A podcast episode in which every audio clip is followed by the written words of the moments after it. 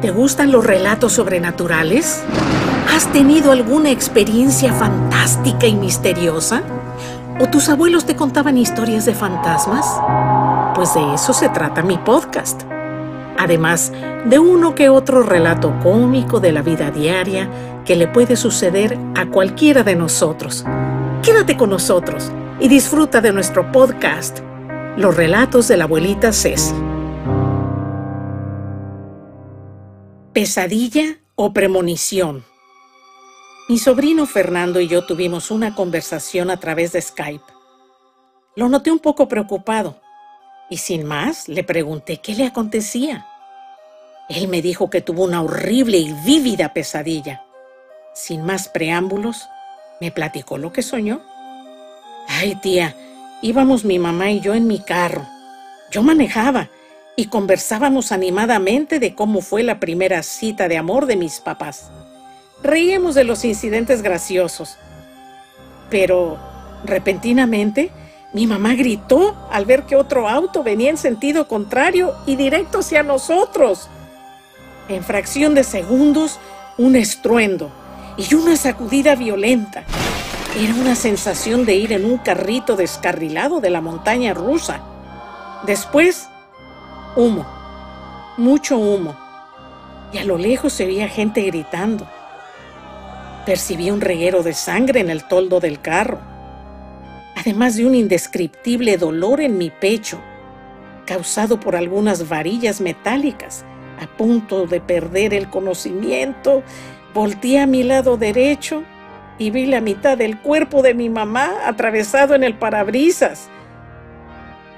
Tía, y en segundos oscuridad. Súbitamente sonó la alarma de mi celular, tía. Eran las 7 menos 10. Todo fue un mal sueño. Ay, me, me, apuré para terminar lo que tengo pendiente porque mi viaje está próximo. He planeado estas vacaciones durante un largo tiempo y nada me impedirá viajar. Mmm, qué raro. ¿Y ese olor a flor de muertos por toda la casa? Me parece que hoy celebramos aquí en México el Día de los Muertos.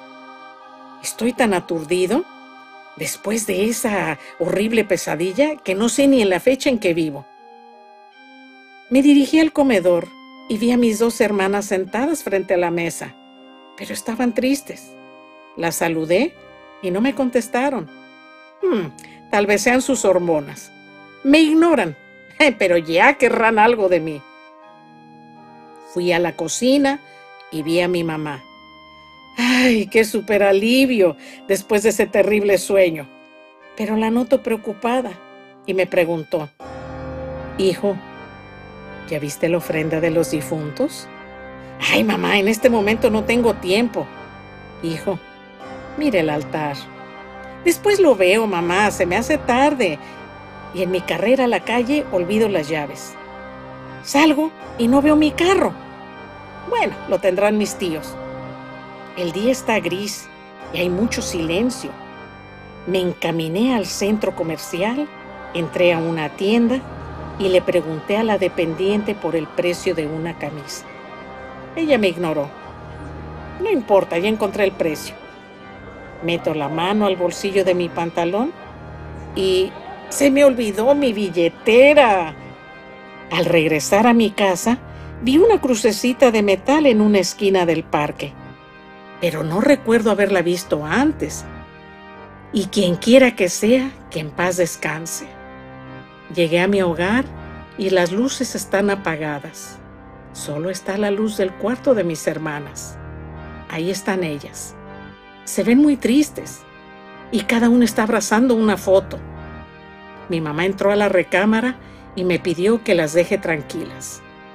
Mi madre se ve triste también, pero insistió en que viera el altar de los muertos.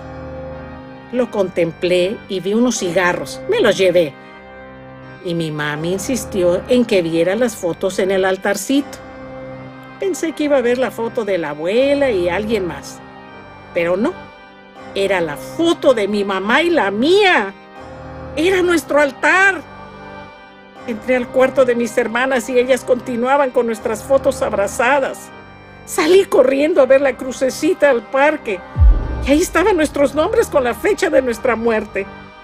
Me arrodillé. Estaba confundido. Quise llorar. Y mi mamá ya estaba a mi lado diciéndome que a ella también le costó trabajo entenderlo. Y había que aceptarlo. Sonó la alarma del celular nuevamente y desperté, tía. Desperté y corrí a buscarme a mi mamá y a mis hermanas también y las abracé y les dije cuánto las amo, aunque sorprendidas correspondieron a mi efusividad. ¿Qué piensas, tía?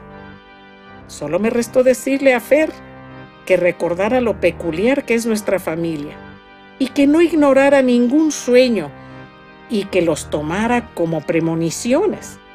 Claro, además de extremar precauciones al manejar. Deseo que esta pesadilla sea inolvidable para él, por su propio bien, y que tenga una larga y feliz vida.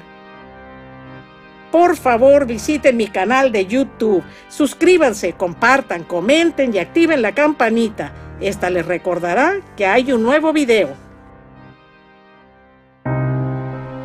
Gracias por compartir con nosotros estos minutos en los cuales la imaginación te ha transportado a lugares que viven de diferente manera en la mente de cada uno. Esperamos contar con tu valiosa presencia para el siguiente relato. Me despido de ustedes. Hasta la próxima.